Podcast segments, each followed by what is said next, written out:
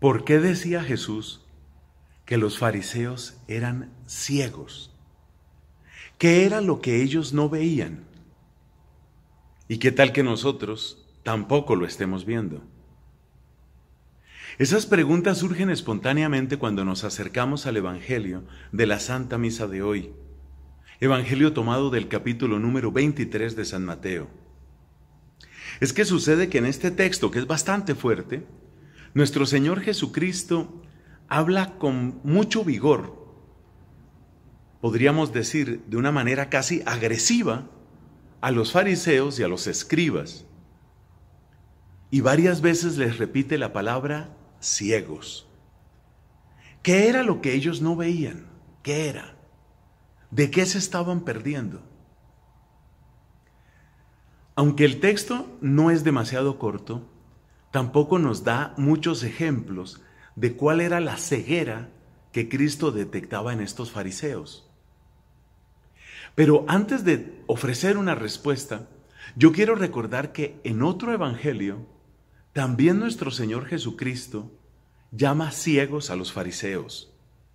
Efectivamente, en el Evangelio según San Juan, en aquel pasaje en el que Cristo devuelve la vista, o mejor, concede la vista a un ciego de nacimiento, en ese pasaje, Cristo también llama ciegos a los fariseos. Ellos le preguntan, entonces nosotros estamos ciegos? Y Jesús les dice, si ustedes estuvieran ciegos con la ceguera del cuerpo, no tendrían pecado.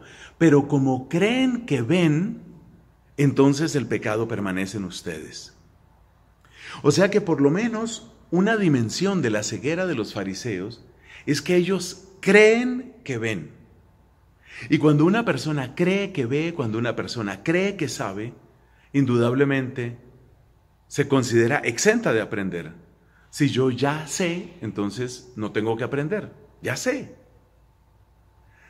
Pero debe haber otra razón más profunda por la que Jesús trata de ciegos a los fariseos, y por eso debemos volver a este capítulo 23 de San Mateo. ¿Qué les dice el Señor? El ejemplo que aparece con toda claridad en el pasaje de hoy es esta frase que se supone que es de los fariseos. Jurar por el templo no obliga, jurar por el oro del templo sí obliga. Lo primero que observamos en este lenguaje de los fariseos es esa habilidad con las palabras, esa habilidad con las ideas para determinar en dónde se supone que se está cumpliendo y en dónde no se está cumpliendo. El nombre que esto tiene en la historia del pensamiento cristiano es casuística, es decir, ese estudio de situaciones muchas veces complejas con gran cantidad de circunstancias en las cuales se trata de discernir dónde está el bien y dónde está el mal. Obviamente se le llama casuística porque es el estudio de casos, distintos casos. Pero examinemos el razonamiento de ellos. Jurar por el templo no obliga, jurar por el oro del templo sí obliga. La respuesta de Cristo es, ¿qué es lo que le da valor a qué? Esa es la postura de Cristo. Examina bien qué es lo que le da valor a qué. Porque te vas a dar cuenta que es el templo el que le da valor al oro del templo. Es el altar el que le da valor a la ofrenda que se pone encima del altar. Es el es el Señor el que le da valor al trono en el que Él se sienta. Entonces parece que lo que han perdido de vista estos fariseos es qué es lo que le da valor a qué. Es decir, qué va primero y qué va después. Parece que eso no lo tienen tan claro. Porque ellos están diciendo que lo valioso es el oro y el templo no es tan valioso.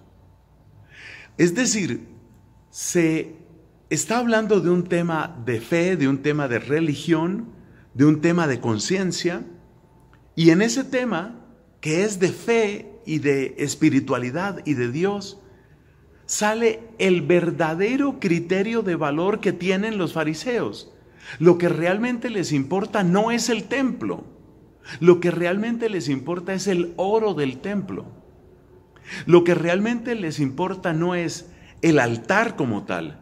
Lo que les importa es el valor de la ofrenda. Recordemos que había ofrendas que podían ser muy costosas.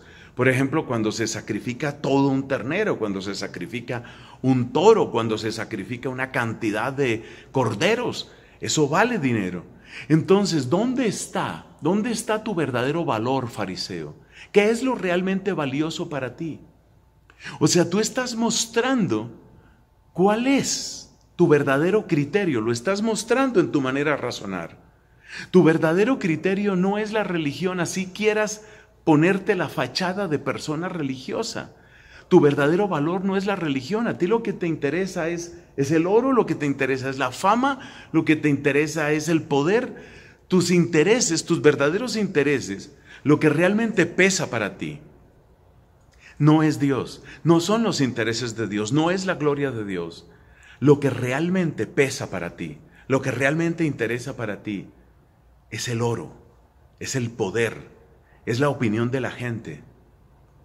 Y precisamente porque eso es lo que te interesa, así tú le pongas todo un lenguaje religioso, como lo que realmente te interesa es lo de este mundo, entonces dime qué clase de guía eres tú para llevar a la gente hacia Dios. Sí, te pones toda una fachada de religión, pero lo que realmente está en tu corazón, lo que realmente mueve tu apetito, lo que realmente te empuja es otra cosa.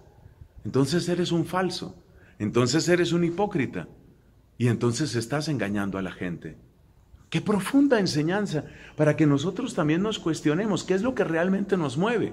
Incluso si estamos metidos en un ámbito de religión y en un ámbito de fe, ¿qué es lo que realmente me mueve?